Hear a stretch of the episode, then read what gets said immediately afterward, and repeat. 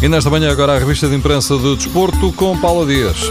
Com o Sporting de novo na frente, o campeonato tem um líder com raça, diz o Record. A bola fala de um leão tranquilo que regressa ao topo e é rei nas alturas. Em Alvalade, Everton marcou o primeiro golo da vitória frente ao Boa Vista e o jornal O Jogo diz que ele vai à luta. O central brasileiro foi o primeiro jogador da defesa do Sporting a marcar no campeonato esta época. O leão está em destaque, mas os jornais não perdem de vista a vida dos outros grandes. A bola garante que no Benfica, Gaetan e Lisandro vão ao derby. No jogo, Suk tem nota alta, ainda ninguém como o sul-coreano tinha cabeceado tanto num só jogo esta época. Foi no encontro do Porto com o Moreirense. Ainda entre os portistas, Indy faz horas extra para recuperar a tempo de jogar com o Borussia Dortmund na próxima quinta-feira. No recorde está contado o drama de Vicente Lucas.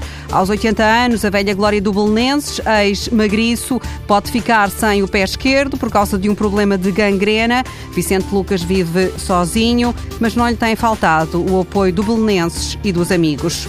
As críticas não caíram em saco roto. O presidente da Federação Portuguesa de Atletismo está hoje no Record a dar razão a Nelson Évora. O atleta do Benfica queixou-se do excesso de atletas, incluindo sub-23, nos campeonatos de Portugal, que arrastaram a prova do triplo salto durante cerca de três horas. Jorge Vieira reconhece razão a Nelson Évora e garante que os campeonatos de Portugal vão passar a ser destinados apenas à elite elite nacional, sobretudo nos concursos. A três dias das eleições na FIFA, marcadas para a próxima sexta-feira, Gianni Infantino dá uma entrevista ao jornal espanhol AS. Infantino insiste na mensagem, quer ter 40 países no Mundial 2026 e defende que se deve introduzir na FIFA um limite de mandato de 12 anos.